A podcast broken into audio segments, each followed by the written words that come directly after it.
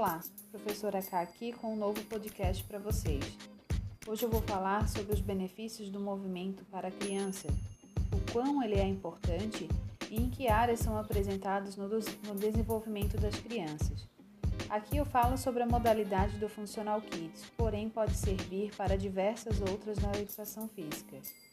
Como o treinamento funcional ele se baseia nos movimentos naturais do desenvolvimento motor, ele desenvolve mecanismos naturais dos nossos braços, pernas e tronco, preparando para quando utilizarmos suas alavancas naturais e os movimentos multiarticulados da forma mais eficiente possível. Os benefícios são vários, porém eu vou falar aqui pelo menos de cinco. Primeiro, promove a socialização. Mesmo as aulas sendo coletiva ou personalizada, a socialização da criança com outra pessoa que não seja da família, sendo um profissional, auxilia para construir relações respeitosas, saudáveis e afetivas. Segundo, estimula a autoconfiança e a autoestima.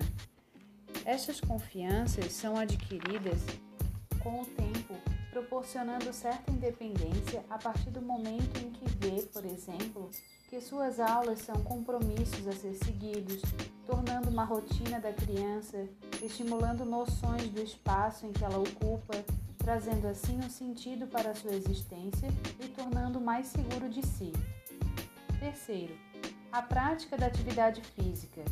Trazendo para a rotina da criança, a atividade física é uma opção válida para a criança manter-se sempre ativa ela auxilia na aceleração do metabolismo, transforma a melhoria da postura, fortalecimento muscular, trabalha a consciência corporal e a flexibilidade.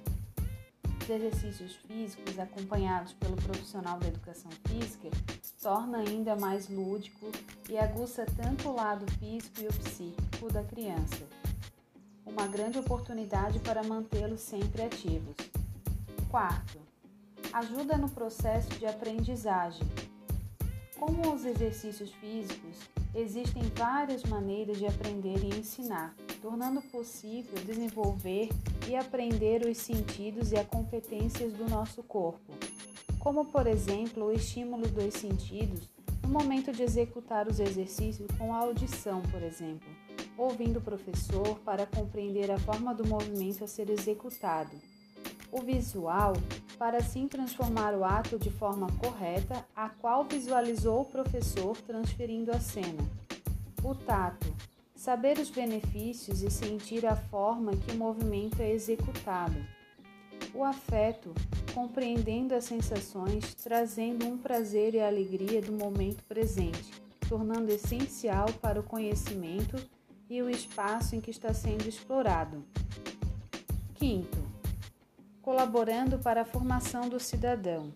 Com isto, a criança sente a noção espacial e corporal, desenvolvendo as capacidades motoras e cognitivas, manifestando as suas emoções através dos seus limites, tornando a empatia e o respeito como a associação do seu ser, em que conscientemente integra as oportunidades de humanização da criança, na linguagem corporal e na socialização em grupos.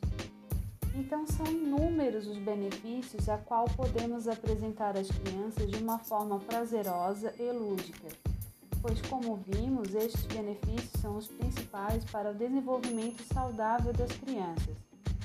Obrigada por ouvir o podcast da professora K. Beijos para vocês e eu desejo também um feliz Natal e umas boas festas para todos. Beijos da professora K.